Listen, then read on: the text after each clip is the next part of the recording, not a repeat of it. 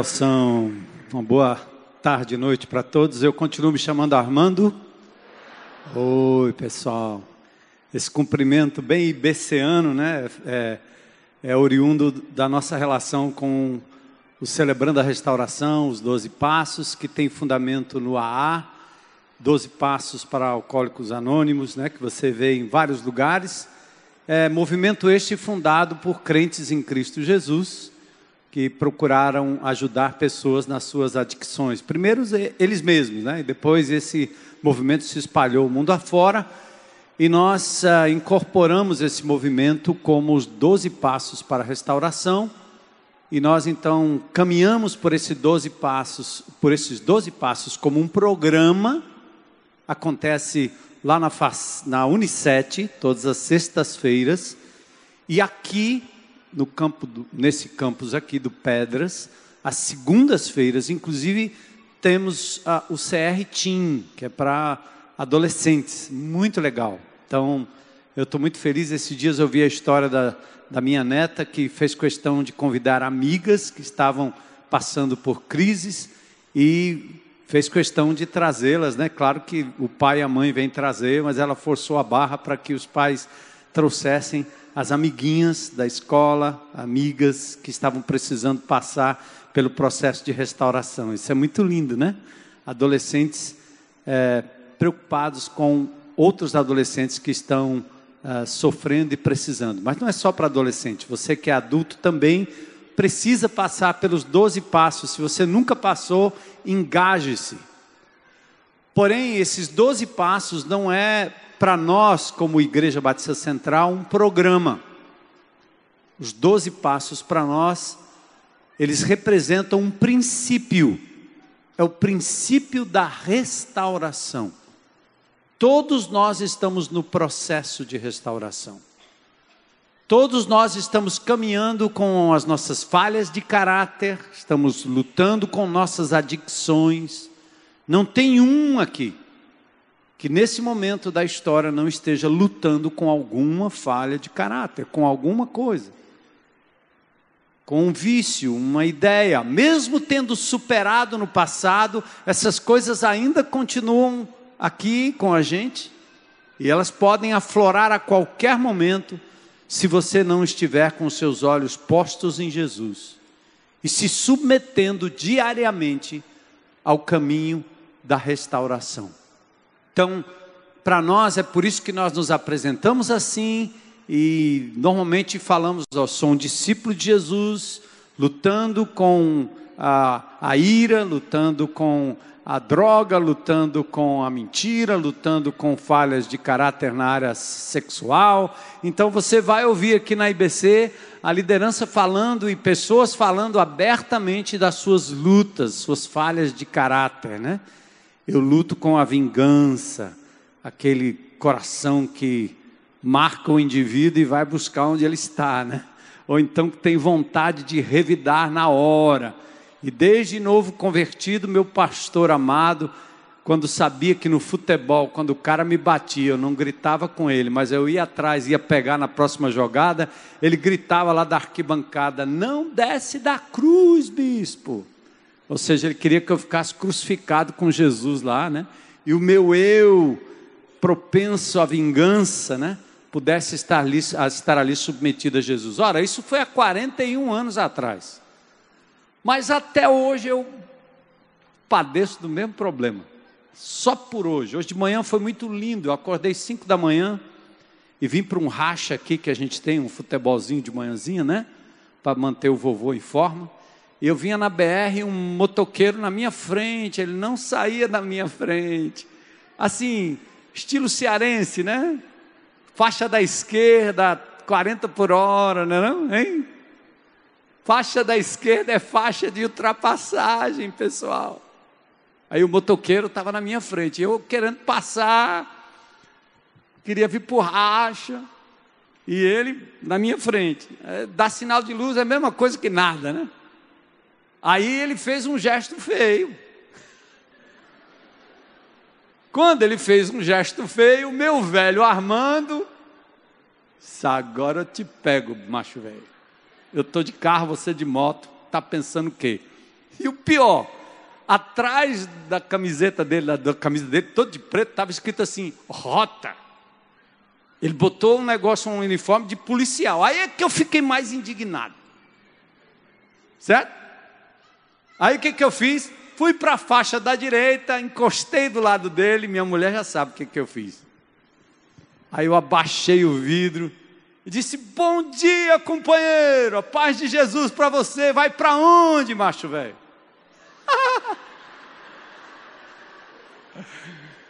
Ei, mas eu não posso negar que entre entre a minha passagem da faixa da esquerda para a faixa da direita, o sangue subiu. E o sangue de Jesus me libertou de cometer um pecado. E ele disse: ao invés de odiar, ame. Bom dia, companheiro, né? Em nome de Jesus. Ufa! Limpo só por hoje. Já pensou se o camarada mais na frente ele encontra comigo aqui dentro assim: Ô oh, pastor, era você? Estava indo para a sua igreja. Então, mesmo que você venha ao culto, não venha pela esquerda quando a sua faixa lenta é na direita ou no meio. Amém, irmãos? Vamos ficar em pé e vamos ler um texto de 2 Coríntios, capítulo 1. Quero ler alguns versículos aqui para a gente encerrar essa série no Celebrando a Restauração. Segunda carta do apóstolo Paulo aos Coríntios, capítulo 1, e vamos ler dos versículos 1 aos, ao, do verso 1, aliás, ao verso 7. É uma forma de Paulo dizer aquilo que essa, esse décimo segundo passo nos ensina. Você pratica aquilo que Deus vai lhe ensinando através dos passos e você compartilha isso. Porque Deus não desperdiça nenhuma dor. O que quer que você já tenha vivido, passado, de dolorido, de ruim, Deus não desperdiça a dor. Deus não desperdiça a perda, a tribulação, e Ele quer que você use a sua dor, porque Ele esteve lá com você todo o tempo, porque Ele te tirou do sufoco, porque Ele cuidou de você no vale, e agora é hora de compartilhar o que Deus fez na sua vida.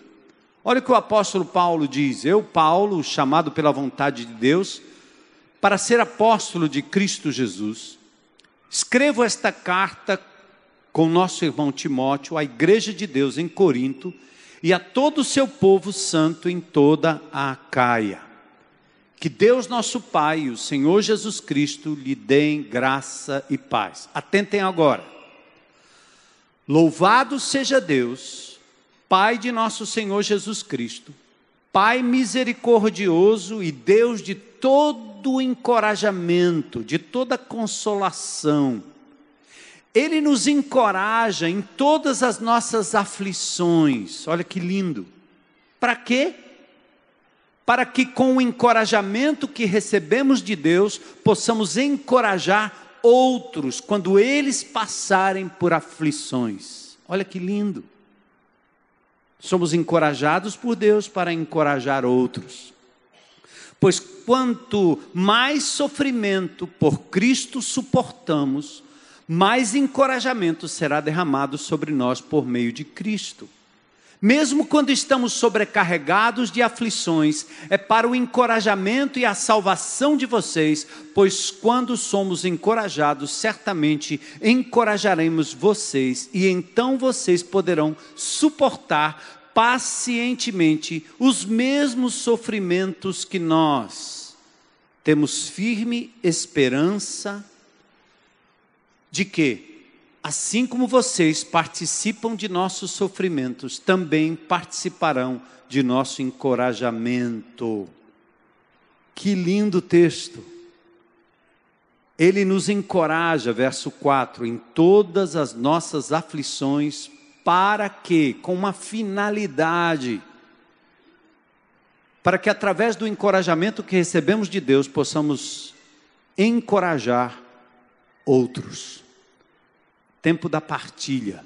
Deus não desperdiça nenhuma dor.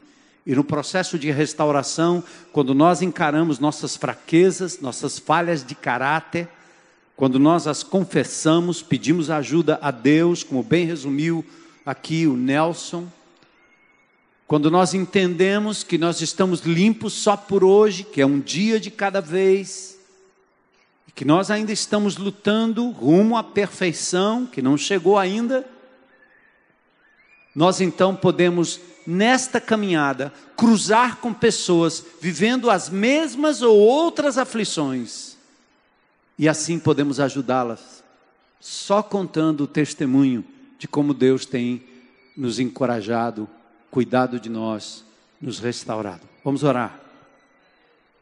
Glória a Deus. Pensa aí um minuto comigo. Quantas vezes o Senhor lhe acudiu no momento de dor, no momento de perda? Tenta trazer à sua memória agora algo que aconteceu anos atrás, meses atrás, dias atrás, em que através de uma tribulação, de um problema, de uma perda, de uma decepção, de uma traição, você foi machucado, ferido, através de coisas que você mesmo praticou, mas Deus estava lá, te reergueu, cuidou de você, te consolou, te trouxe para perto, te afagou, te curou, te restaurou, te recuperou. E agora está na hora de você dizer: Senhor, usa a minha dor, usa tudo aquilo que eu tenho vivido, passado, suportado, para que eu possa sim consolar outros na medida que o Senhor também tem me consolado. E hoje à noite, Senhor, nós pedimos em nome de Jesus que o Teu Espírito Santo fale ao nosso coração, que as pessoas saiam daqui não com dezenas de pensamentos diferentes e novos, dezenas de lições, mas pelo menos uma, Senhor saiam daqui dizendo: Deus falou comigo. E eu quero responder em obediência e em disposição de amar e servir como Ele me amou, de consolar como Ele me consolou, de servir como Ele tem me servido. Pai, eu peço hoje à noite que, de uma forma especial, o Senhor continue falando ao nosso coração, através da tua palavra, dos exemplos aqui usados Usa, Senhor, opera. Eu peço em nome de Jesus pela menina Rebeca, hospitalizada, que no momento de desespero, se desespera da própria vida, como tantos adolescentes e tantos jovens nesse país. E nós pedimos em nome de Jesus que ela encontre o caminho de volta para o Pai amado razão de viver no Pai amado. E que nós possamos também, Senhor, sermos assim braços, voz, ombro, ouvido para muitos que ao nosso redor também se desesperam da vida. Peço misericórdia pelo nosso país, pelo nosso futuro presidente, seus ministros, Peço misericórdia pelo nosso governador Camilo Santana, pelo prefeito Roberto Cláudio, por essas pessoas que estão investidas de autoridade. E peço acima de tudo que o teu Espírito Santo, e o Senhor que é um Deus de justiça e um Deus de santidade, continue, Senhor, varrendo a corrupção dos nossos corações e dos corações dos políticos que o Senhor dê aos simples e aos pobres e excluídos aquilo, aquilo que, eles, que eles precisam. Só razão para viver, chance para sobreviver. Que jamais façamos dos pobres e excluídos a nossa plataforma para ganhar prestígio, dinheiro, seja lá o que for. Pois mais bem-aventurada coisa é dar do que receber e temos no exemplo de Jesus o cuidado que ele nos pediu ter com aqueles que não têm voz e que nada têm. Nós te agradecemos por esta igreja tão amorosa, tão misericordiosa. Pedimos isso agradecidos em nome de Jesus. Amém. Podem sentar. Enquanto você se acomoda aí, quero convidar você amanhã às sete e meia. Estaremos lá no Palácio da Abolição com Fortaleza Pé de Paz. Amanhã é dia 10, não é? Dia 10? Vamos chorar com os que choram e interceder por aqueles que não têm voz. Como aquelas famílias que lá no município, na cidade de Milagres, aquela família que vinha de um outro estado, foi de repente sequestrada, feita refém e acabou morrendo sem saber exatamente por quê. Que Deus tenha misericórdia dessas famílias. Está na hora da gente continuar gritando e pedindo que as medidas que dizem respeito ao combate da violência não sejam medidas em prol das consequências, mas que possamos lidar com as causas. Essas comunidades que vocês viram aqui não são comunidades abastadas que vivem em condomínios, não. São comunidades carentes. Esse povo de Aerolândia, do Dendê, do Curió, são pessoas que vivem nesta faixa da miséria que recentemente as estatísticas demonstraram que o país nada mudou em anos. E o trabalho do combate à violência começa lá, você dando dignidade às crianças, às famílias, às mulheres, aos homens, aos adolescentes. É o que essa igreja tem tentado fazer. Aqui no Ancuri e em outros lugares. E obrigado, Igreja de Jesus, por se importar com essas pessoas, por repartir. Quando o Luizão veio aqui falar do bazar, eu fiquei pensando, alguém deve estar tá achando que é um bazar do, do, do macro, de alguma loja dessa aí. Da Riachuelo, coisa. Não, não.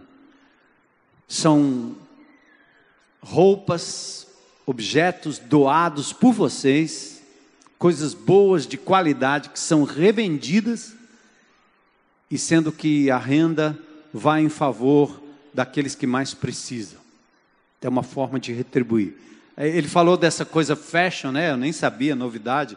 Aqui nessa igreja é legal porque eu sou o último a saber, às vezes, das coisas. Né? Porque todo mundo trabalha e faz o que tem que fazer diante de Deus, né? E eu só fico aplaudindo e dizendo: é isso aí. Não espera para o pastor fazer uma, uma desfile fashion. Mas quem vai desfilar são meninos e meninas aí nessa comunidade que talvez por receber só um penteado novo de alguém que vai fazer algo diferente, a dignidade sobe, a autoestima sobe. Essas meninas e meninos vão dizer: somos importantes, olha aí. E a gente vai estar lá, né? Com decência, com certeza, porque a igreja sempre age dessa forma, mas dando dignidade a essas crianças, essas meninas, né? E, de certo sentido, nós disputamos com o tráfico e com o crime todo tempo. Né? A igreja de Jesus ganha a parada. O Estado nem sempre. Décimo segundo passo. Esse passo é o passo da prática e da partilha, o último passo. Eu fui várias vezes no 23º Batalhão aqui, palestrando, já fiz manobras lá pelo pelo 23 é, e lá tem um, um assim no alto da, da marquise tem uma frase que eu, eu, eu sei que essa frase é, é uma frase ninguém sabe o autor o autor é desconhecido a frase é assim a palavra convence mas o exemplo arrasta a palavra convence, mas o exemplo arrasta. Ou seja, eu posso no blá blá blá te dizer um bocado de coisa, e você pode até dizer, é, eu estou entendendo. Mas, como é isso mesmo? Eu gosto de aventura, né? E várias vezes eu pego um grupo e vou levar para um canto e tem que atravessar um rio de carro ou tem que subir uma duna muito difícil. E para mim que estou acostumado, é fácil. Aí eu pego os motoristas lá, eu faço isso às vezes até com pessoas que me convidam para ajudar as pessoas nesse sentido, algumas empresas até fazem isso, eu vou lá ajudar, sem cobrar nada, claro. Mas aí então eu faço toda a preleção, né? Olha, quando você for subir uma duna, engata uma marcha alta, não deixa o giro cair, não acelera demais, não para não, meu filho, vai em frente. E quando chega na hora, ah, entendi, não, é legal, é isso mesmo, ah, beleza, tá bom, tá bom na hora. Mas chega na hora que eu digo, vão, não, o senhor vai na frente aí, mostra aí como é o negócio. Nós vamos atrás, né? Vai ultrapassar um rio, aí a gente tem que achar os lugares onde o rio não é fundo. Não adianta você dar uma preleção sobre como passar dentro do rio. Você tem que passar. E aí quando você passa, vem todo mundo. Ui! Eu desço, o resto desce também, né? Vai no precipício lá embaixo, diz que eu já desci, agora vem, vem, vem, vem, vem, vem, vem, vem. Então, blá blá blá Pode até encher a tua cabeça de informação e você pode dizer, é, eu entendi. Outra coisa é o exemplo. Quando você diz para o teu filho, ora meu filho, porque a palavra de Deus, porque Deus diz, lê a Bíblia meu filho, ora meu filho, porque palavra de Deus, porque Deus diz. o cara vai dizer assim, abobrinha, eu nunca vi esse cara orando, nunca vi esse cara lendo a palavra de Deus. Mas quando a criança lhe vê bem cedinho, acordando e botando teu joelho no chão, abrindo a palavra de Deus e meditando na palavra de Deus, quando vê a criança vê você beijando a sua mulher, beijando seu marido, abraçando um ao outro, a criança olha e diz: não é o que você diz, é o que você faz. Stanley Jones, um missionário que morou na Índia durante anos, ele queria aprender como ser missionário na Índia, e a única forma que ele achou viável de fazer isso era conversar com os indianos, conhecer um pouco da sua filosofia, da sua forma de viver, e como é que ele iria levar o cristianismo para dentro de, um, de uma crença tão plural, tão politeísta. Ele decidiu discutir com os filósofos indianos acerca de Deus e da vida cristã, como ele acreditava. E ele conta num determinado momento que num, num encontro muito especial com Mahatma Gandhi, Gandhi diz para ele: olha, o cristianismo que vocês pregam só precisa de uma coisa. Não precisa da explicação teológica doutrinária sobre o que é cristianismo. O cristianismo só precisa de uma coisa: que vocês vivam o sermão do monte. Vivam vida. Nós só precisamos olhar para a sua vida, mais do que qualquer coisa. Então, o décimo segundo passo mostra que o exemplo é muito mais importante do que palavras. O Senhor Jesus Cristo não deixou grandes discursos mas ele foi exemplo de vida, exemplo de obediência, exemplo de serviço, exemplo de amor, exemplo de cuidado, de quem se importou, de quem parou. Quando a gente olha para aquele exemplo do judeu à beira do caminho, na parábola do samaritano, os doutores da lei, os homens que mais conheciam o Velho Testamento, das escolas rabínicas, dos homens que liam, reliam e estudavam as Escrituras com profundidade, estes homens, tanto o sacerdote quanto o levita, ao observarem aquele homem à beira do caminho, eles não fizeram nada diferente do que a maioria dos nossos políticos fazem, eles passam ao largo, não estão nem aí, eles não enxergam. O samaritano não disse nada. Ele não tinha uma pregação para fazer. Mas ele olhou para aquele indivíduo, parou, cuidou e ainda meteu a mão no bolso para pagar as despesas futuras daquele indivíduo. Jesus mostra isso como um exemplo de amor. Não tem palavras, é uma parábola, é exemplo de vida. Então, o décimo segundo passo, ele só nos ensina isso, que nós, como crentes em Cristo Jesus, temos que observar o quanto o nosso exemplo fala mais do que as nossas palavras.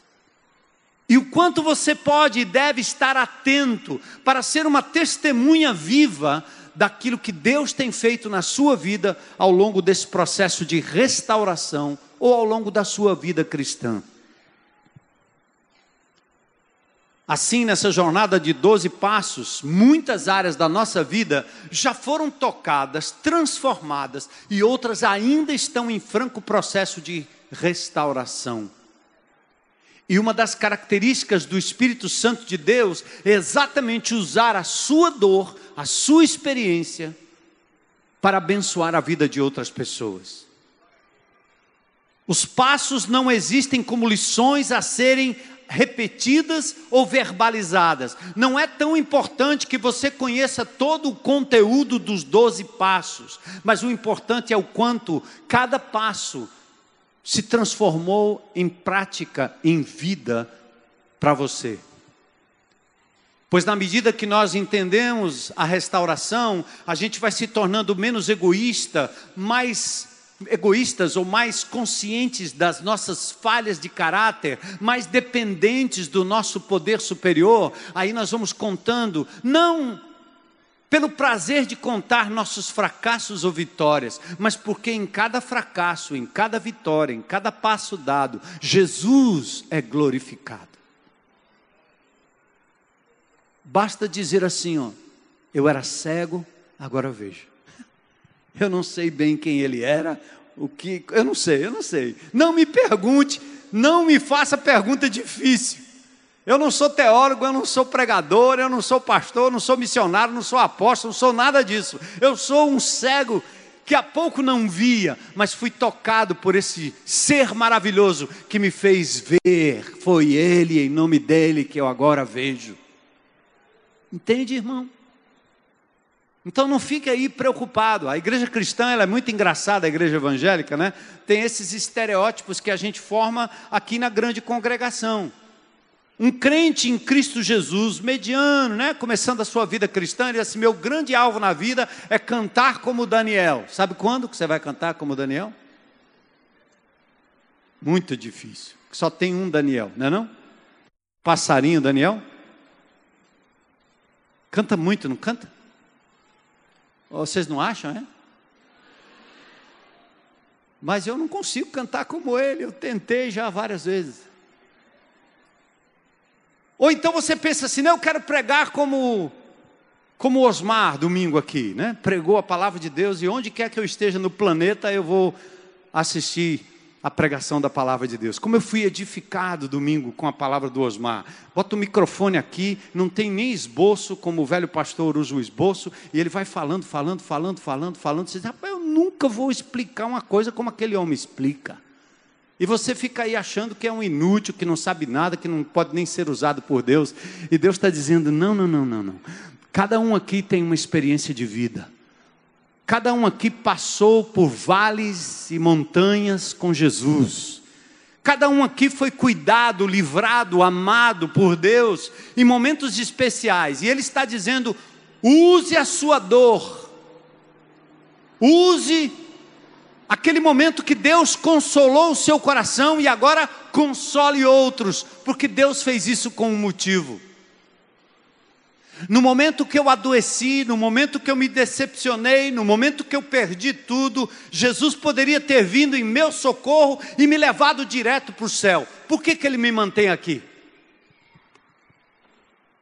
Porque Ele quer me usar, usar a minha dor, a minha luta, o pouco que eu sei, o quase nada que eu sei, para abençoar a vida de outras pessoas.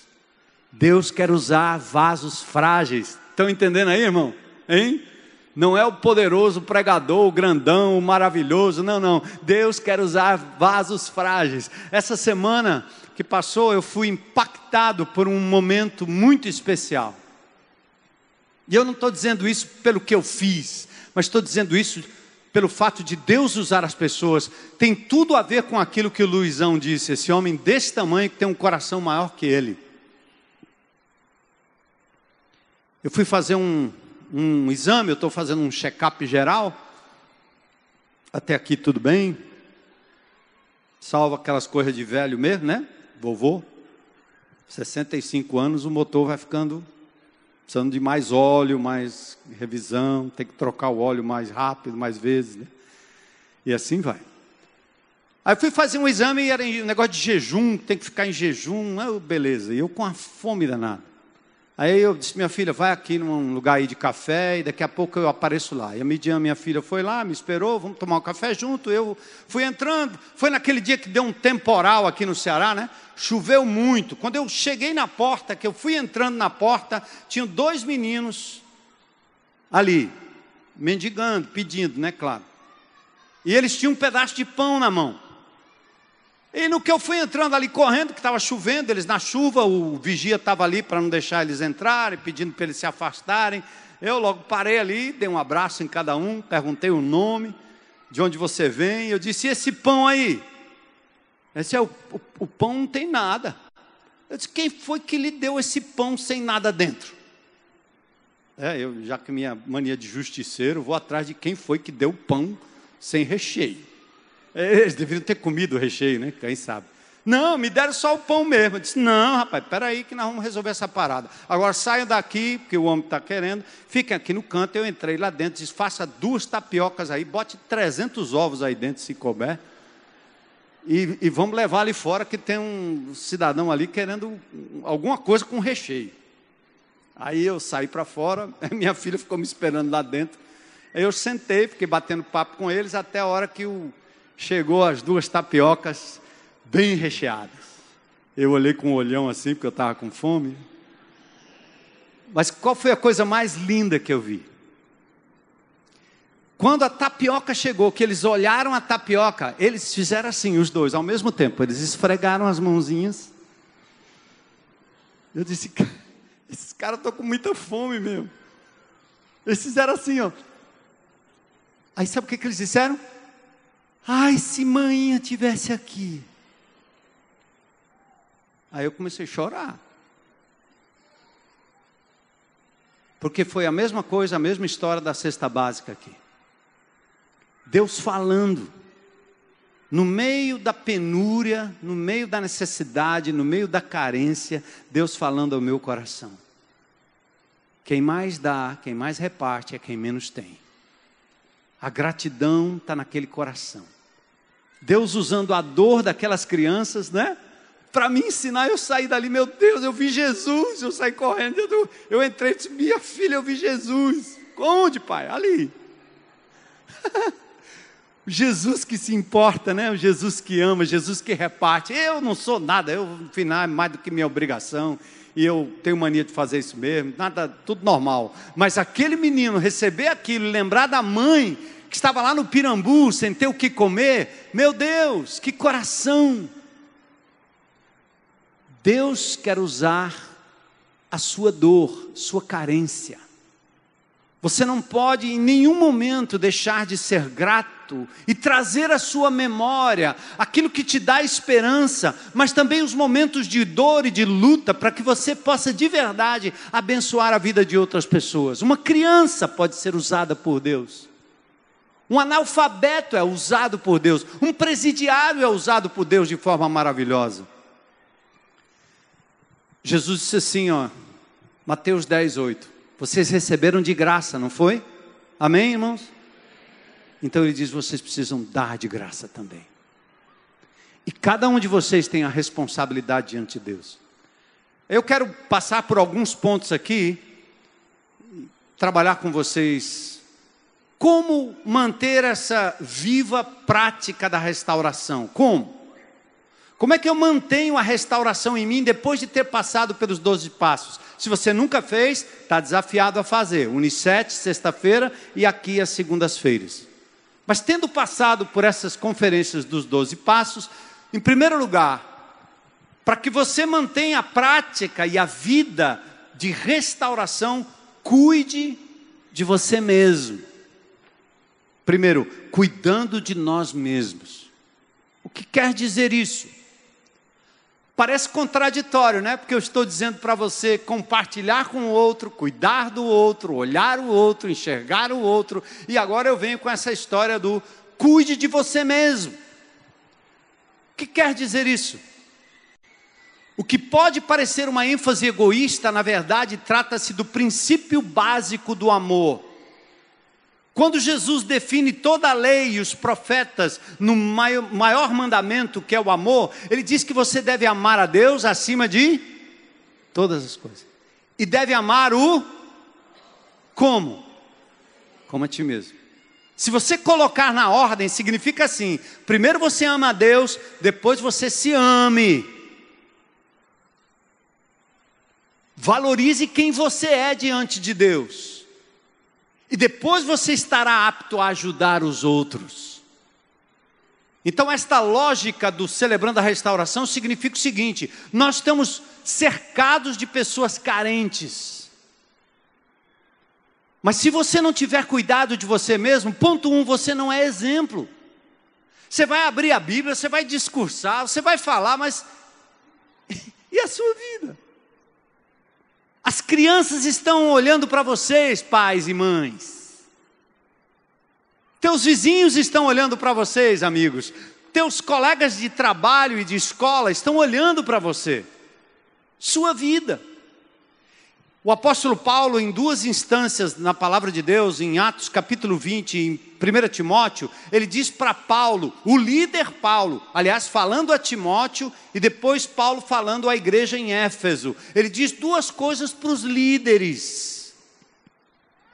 Ele diz assim: cuida de você mesmo e depois do rebanho. Aí ele diz: cuida da sã doutrina, mas antes cuida de você mesmo.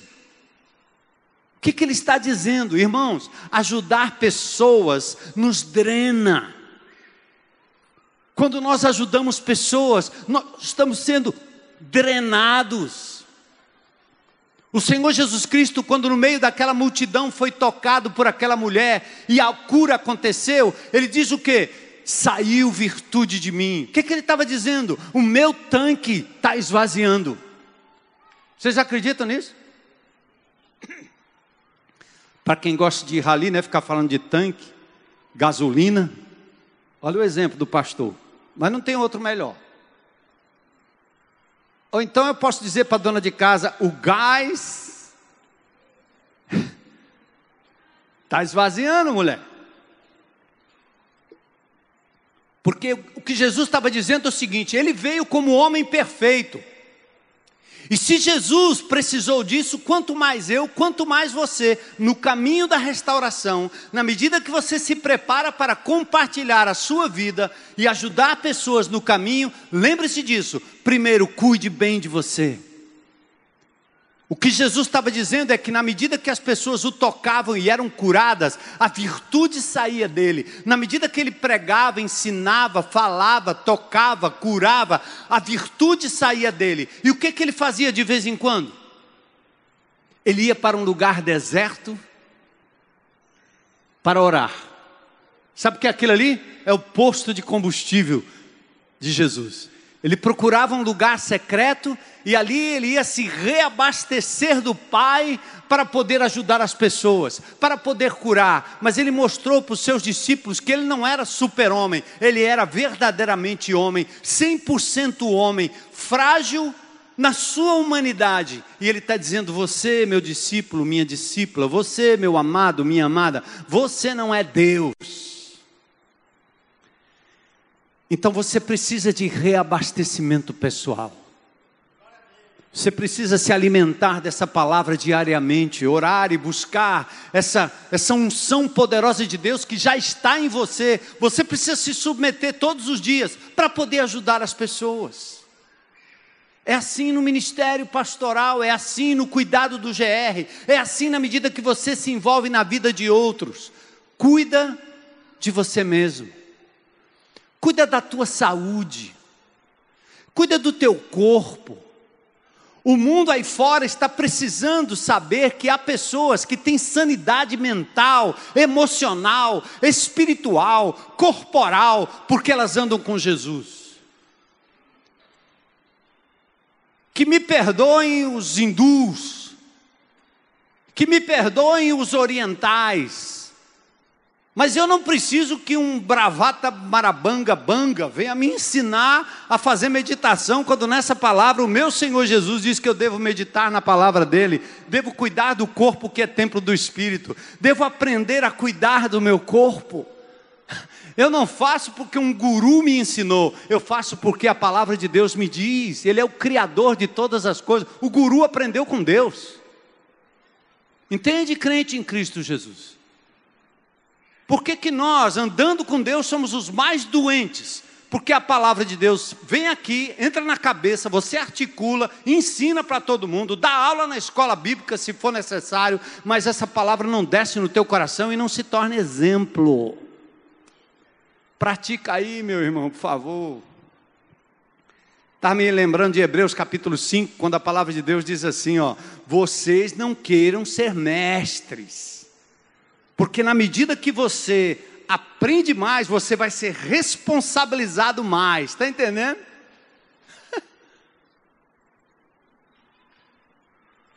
Eu, eu, eu, como crente de igreja, é assim, eu, eu sou um crente de igreja também. Quando eu não estou pregando, eu estou aí assistindo, tá certo? Eu sento aí e ouço uma palavra de Deus, mas eu não vou ouvir outra palavra à noite, de manhã, na segunda, na terça, na quarta, porque tem crente que é assim.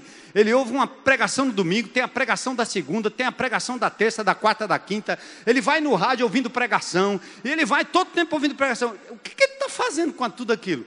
Se esse camarada praticasse um décimo do que ele ouve na semana, ele sairia voando nas nuvens para adiantar o arrebatamento.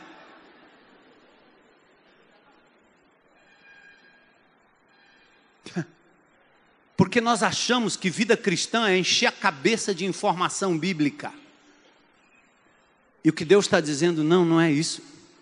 O apóstolo Paulo, em Filipenses, no capítulo 3, ele diz assim: ande de acordo com aquilo que você tem alcançado. O que ele está dizendo é: aprender um mandamento, gaste uns diazinhos tentando praticar esse aí, tá bom, irmão?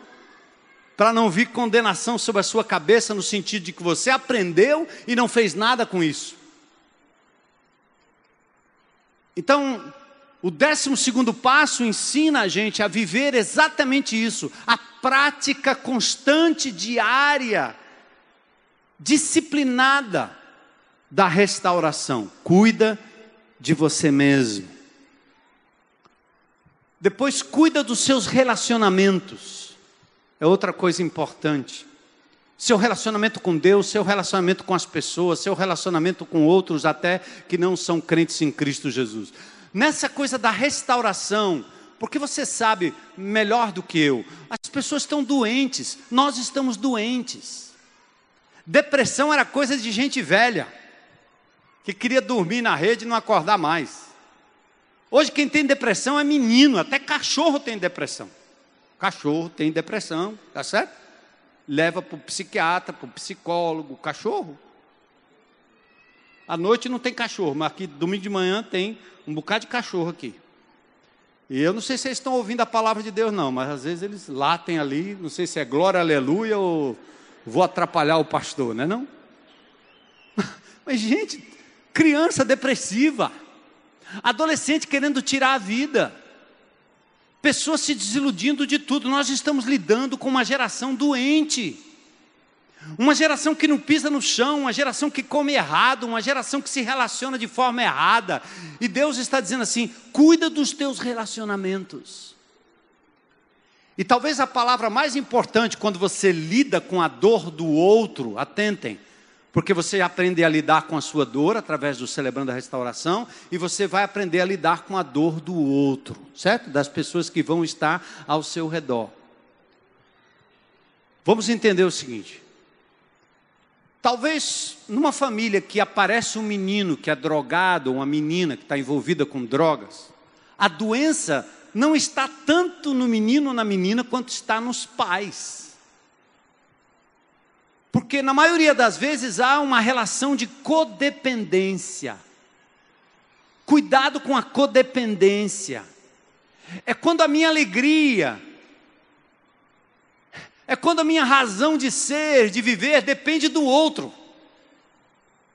Depende do marido, depende do filho, depende do pai, depende do cachorro, depende da mulher, depende do patrão, depende do dinheiro, depende do negócio, depende da intelectualidade, depende do diploma, depende de eu estar na mídia ou não estar na mídia. Eu me torno codependente. Eu só sou feliz se esse cara rir para mim. Eu só sou feliz se ela me aceitar. Eu só sou feliz quando ele me elogia. Por isso que você tem que cuidar dos seus relacionamentos. Atenção, ponto 1. Um o seu maior e mais profundo relacionamento deve ser com o Senhor Jesus, nosso Deus amado, né? E vamos lembrar que eu vou recapitular final de ano, eu posso repetir de novo as lições que vieram durante o ano, né? Lembra da frase de Deus Pai para Jesus na hora de maior sufoco: Você é meu filho amado em quem eu tenho prazer. Isso te basta, mulher? Ou você está querendo que algum gaiato lhe diga que você é linda, que você é bonita, que você é isso, que você é da vez e que você é da hora, e aí você diz, ai, estou me sentindo importante, uh! aí ele te troca por outra e você cai no fosso, no vazio, porque você não aprendeu a se relacionar com o Deus que diz: Você é minha filha amada e eu tenho prazer em você, do jeito que você é, do jeito que você está. Amém?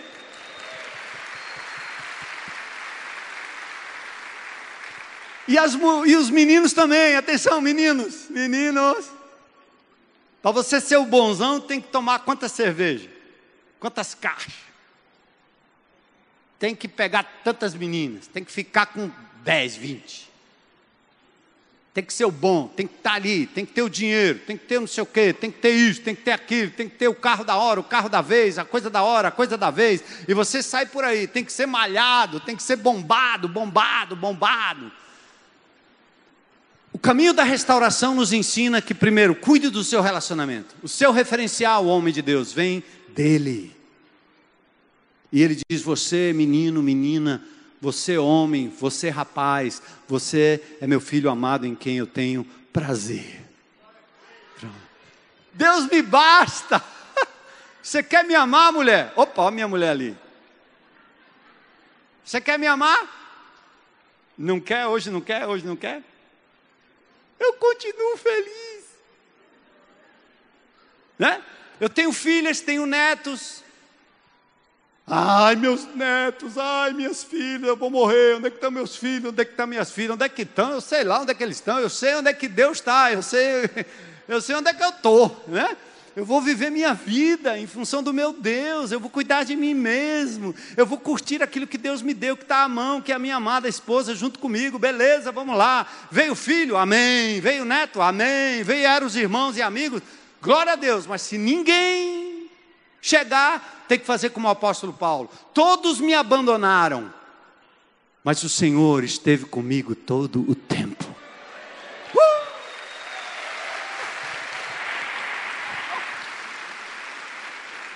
Então aprenda a se relacionar. E ao se relacionar com pessoas, em nome de Jesus, não entregue o seu coração a ninguém, nem aqueles mais necessitados.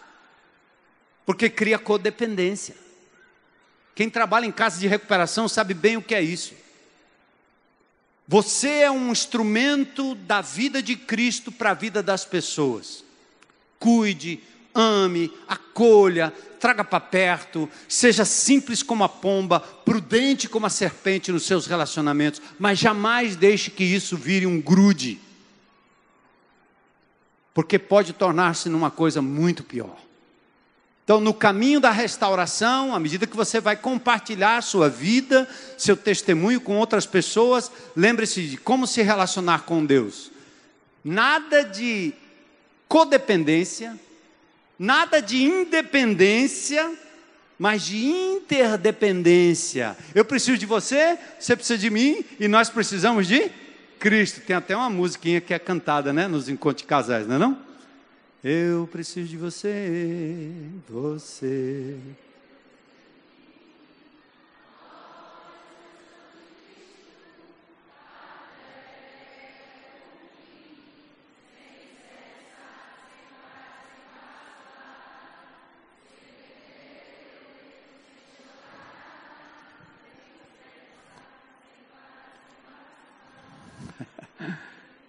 Olha aí, essa igreja é maravilhosa, né? Aí. Uhul!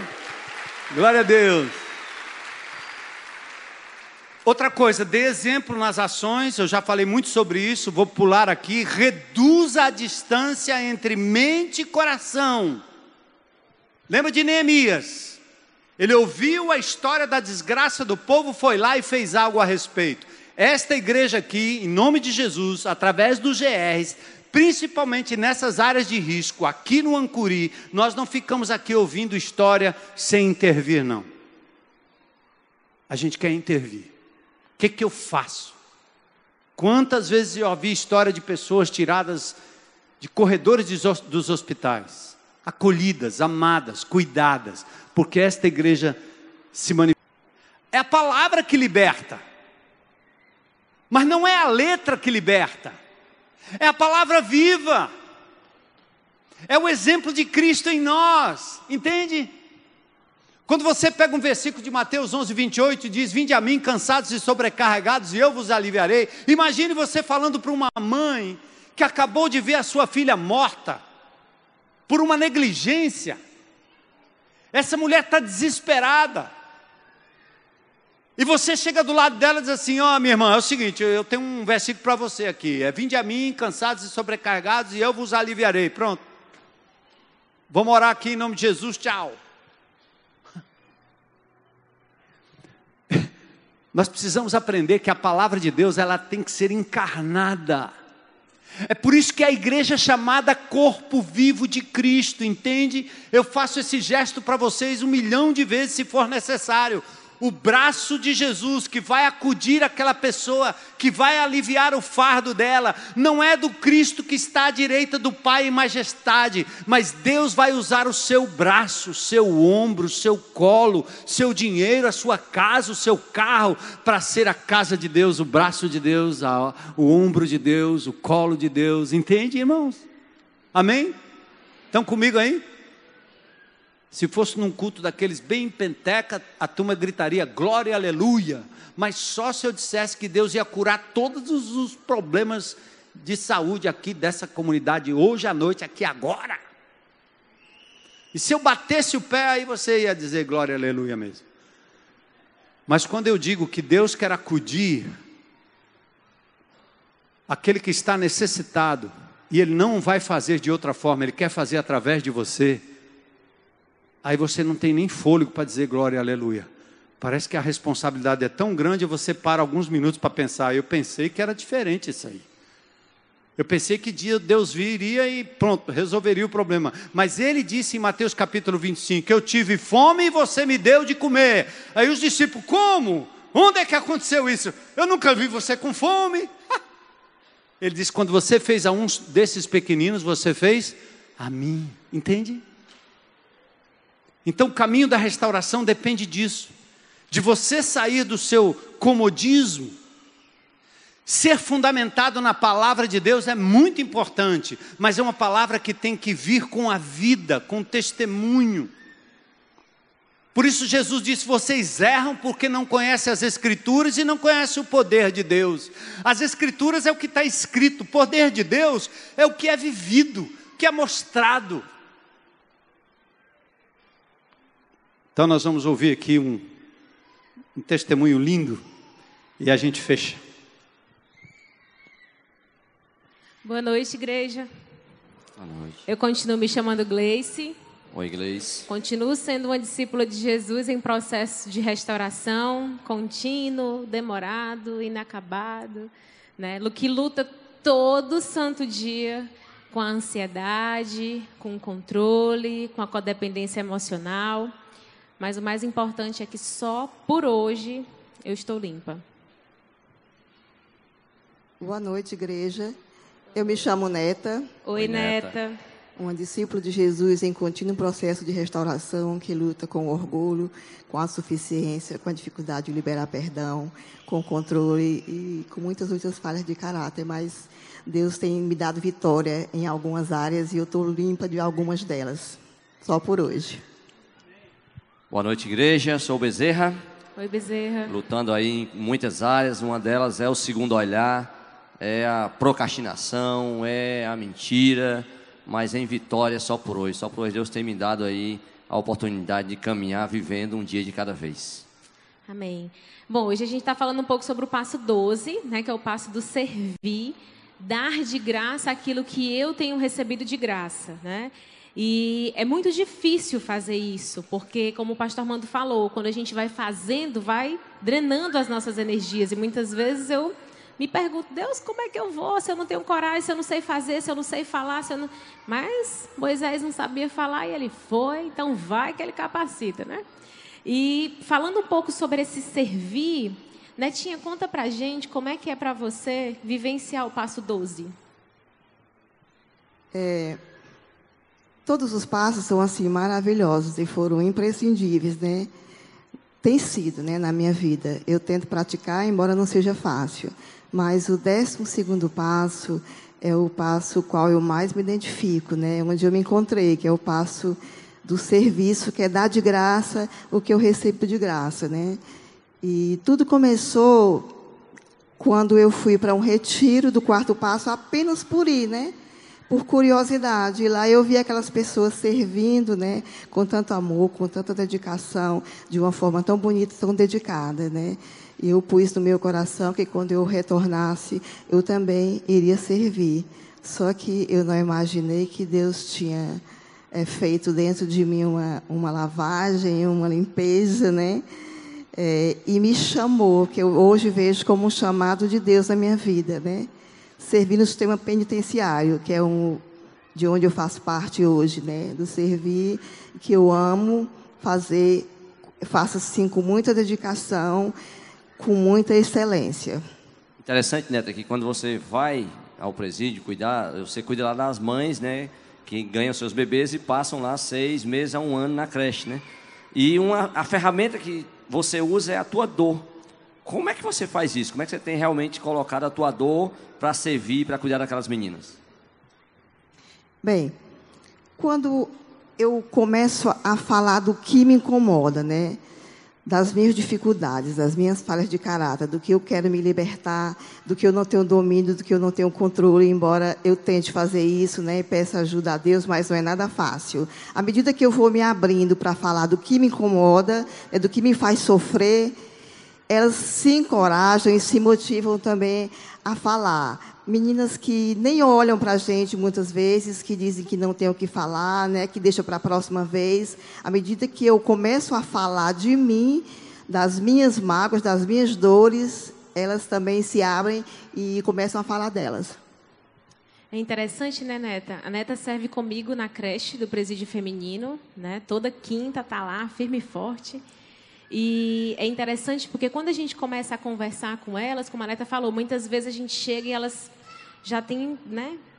Aquela desconfiança, eu sei lá o que, é que eu posso esperar dessas criaturas que estão chegando aqui. E quando a gente começa a se abrir, é o, é o efeito espelho do grupo de apoio, né? Eu falo da minha dor e elas olham, mas essa menina da igreja aqui não veio falar para mim que eu estou queimando no fogo do inferno, não, né?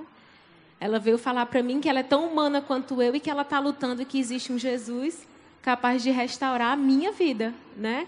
E Netinha, conta pra gente como é que é para você é, algum fruto, né? Algum fruto que você tem, que você experimentou no teu servir lá dentro do presídio? É, são muitos frutos, né? Com o passar do tempo, eu vejo, tenho visto muitos frutos, mas tem uma situação que eu lembro todos os dias que eu achei muito massa, muito interessante, né? É, as tarefas estão divididas lá, né? E chegou um momento lá de, já no final, né, a questão da oração. E eu pedi para que uma delas né, intercedesse por nós, orasse por nós, para que nós continuássemos indo para lá, que Deus continuasse abrindo as portas, porque não era nada fácil. Às vezes a gente chega lá e, e é barrado por alguma razão. A gente fica lá fora um tempão esperando para entrar. Às vezes a gente entra e faz pouquíssima coisa porque não dá tempo, né? Pelo, pelo procedimento que tem que fazer todo antes, né? Pedir que elas intercedessem por nós. E uma delas, né? Não sei se a Gleice lembra disso, né? É, ergueu a voz assim, fez uma oração tão linda, mas tão linda pela gente, para que o trabalho continuasse, para que nós não deixássemos de ir que eu fiquei muito emocionada, porque para quem não falava, né, para quem não tinha nada nunca para dizer, né, sobre a vida dela, disse, eu vou passar, vou deixar para a próxima. E erguer a voz em oração e fazer uma oração belíssima, como aquela menina fez, é, para mim é um fruto muito grande. Verdade, viu? E Bezerra, conta um fruto do teu trabalho lá no presídio. Eu não vou contar do presídio, não. Eu vou devolver para a neta. A neta é um dos frutos da minha caminhada, né? Eu tive a oportunidade de recebê-la aqui no Celebrando Restauração, de vê-la crescendo, de vê-la realmente. E ela conversando comigo hoje, ela falou que é um dos eu disse, das ferramentas para a manutenção dela é o serviço, né, neta? Como é que é isso? Você diz, cara, eu me mantenho, o serviço me faz continuar firme. Eu ainda não desisti de algumas coisas, porque eu estou envolvido com, ou envolvida com o serviço. Como é isso para ti, amiga? É verdade. É, eu mudei toda a minha vida, né? Vim mudar, morei num bairro 35 anos, né? E mudei para cá devido servir, né? O que eu faço, que eu me apaixonei por isso, né? E já aconteceram situações de eu pensar em retornar. Mas aí, quando eu pensei, eu vou deixar de servir, eu vou ficar longe do servir, vai ser mais difícil para mim vir de lá para cá, aí eu desisti, né? Eu disse, não, eu não vou fazer isso, porque eu não quero desobedecer a Deus, eu não quero deixar de atender o chamado de Deus para minha vida porque eu me identifico demais com o que eu faço, eu me sinto muito bem, eu sou uma nova pessoa depois do Celebrando Restauração, as minhas lutas, elas continuam, mas são bem menores, né? Eu aprendi a identificar falhas de caráter, pecados, né? Que eu não sabia que eu tinha, que eu achava perfeitinho, né? E hoje em dia eu, eu, eu sou feliz com tudo que eu faço. Eu não aceito nada que venha interferir no dia do servir. Eu não abro mão de forma nenhuma. A não ser que seja uma questão de saúde mesmo. Mas se for algo que eu possa mudar data, adiar, eu faço isso. Mas deixar o meu servir, eu não deixo não. E é verdade, viu, gente? Pense numa serva fiel. E eu louvo a Deus pela vida dela. E a gente teve um fruto, né, compartilhando aqui, do trabalho que a gente faz lá na creche. Uma das meninas saiu e a gente, tem entrega, a gente vai entregando os folders do CR, que tem o telefone, tem o WhatsApp. E por uma questão de segurança, a gente não pega telefone, né? E nem dá o nosso privado, a gente dá o institucional. Mas a gente entrega e não espera, né, Neta?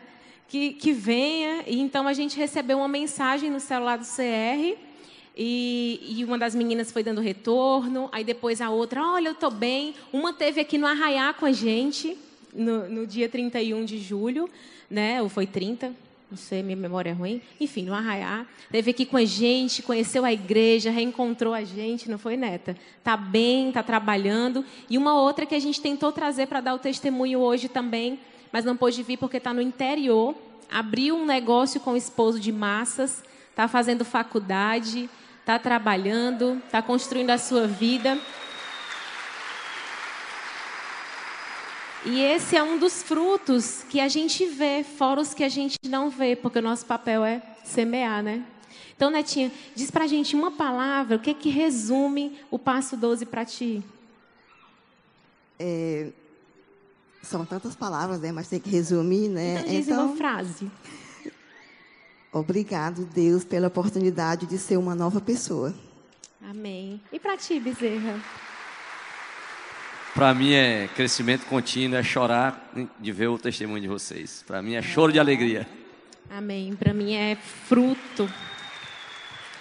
É tu verás o fruto do teu penoso trabalho e se alegrará, né? É, amém. Oh, coisa linda. Deus te abençoe.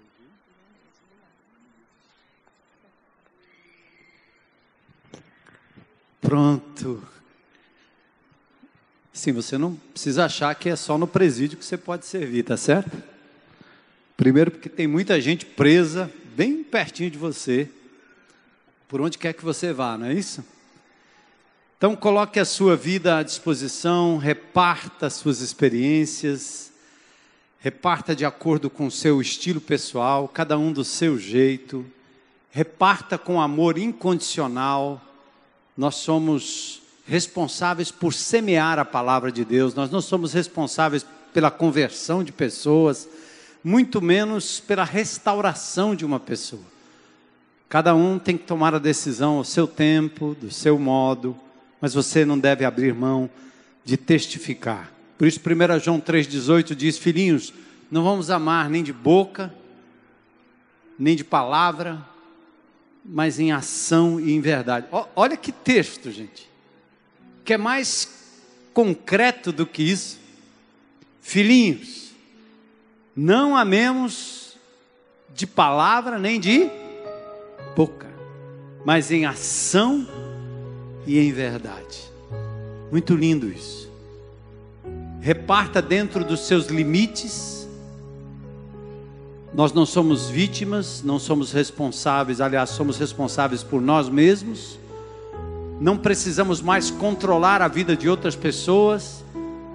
Não permitimos que os outros nos controlem. Dessa forma, aprendemos a nos conectar com as pessoas de forma saudável e amorosa.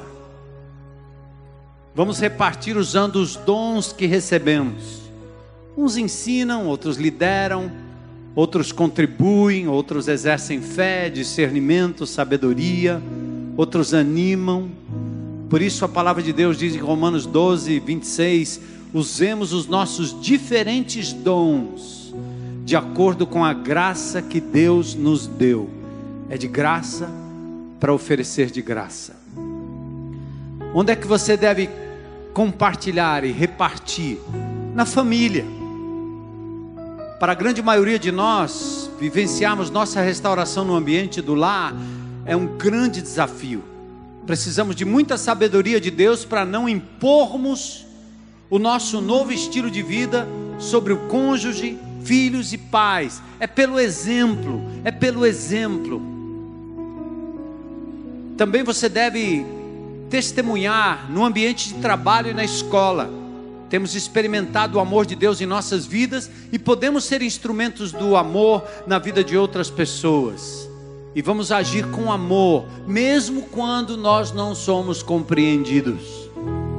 Na igreja de Jesus, nossa restauração se expressa no servir. Então descubra maneiras práticas de servir de acordo com o seu dom através do seu GR, individualmente, se engajando em outras causas. E no CR, né? Se engaje e também procure indicar pessoas para esse lugar tão maravilhoso, é de graça, não custa nada, e as pessoas certamente conhecerão o caminho da restauração. Queridos, nós vamos cantar um cântico aqui agora que eu queria traduzir para você. Nós já cantamos, é lindo. Aí você diz assim: ah, ele largou as 99 ovelhas por mim, só para me encontrar. Pronto. Quantos já foram encontrados aqui por Jesus? Aqui? Levanta a mão. Glória a Deus. Agora tem um problema, você é parte das 99 agora. Jesus tem um bocado de ovelha aí fora que ele quer encontrar. Sabe quem, como é que ele vai fazer isso? Através de você. Topa? Eis-me aqui. Bora? Essa semana, sermos instrumentos de Deus, amando, simplesmente amando. A palavra de Deus encarnada, vivida, falada, sem dúvida, pregada, ensinada, seja como for, mas acima de tudo, pelo exemplo dado na vida de cada um.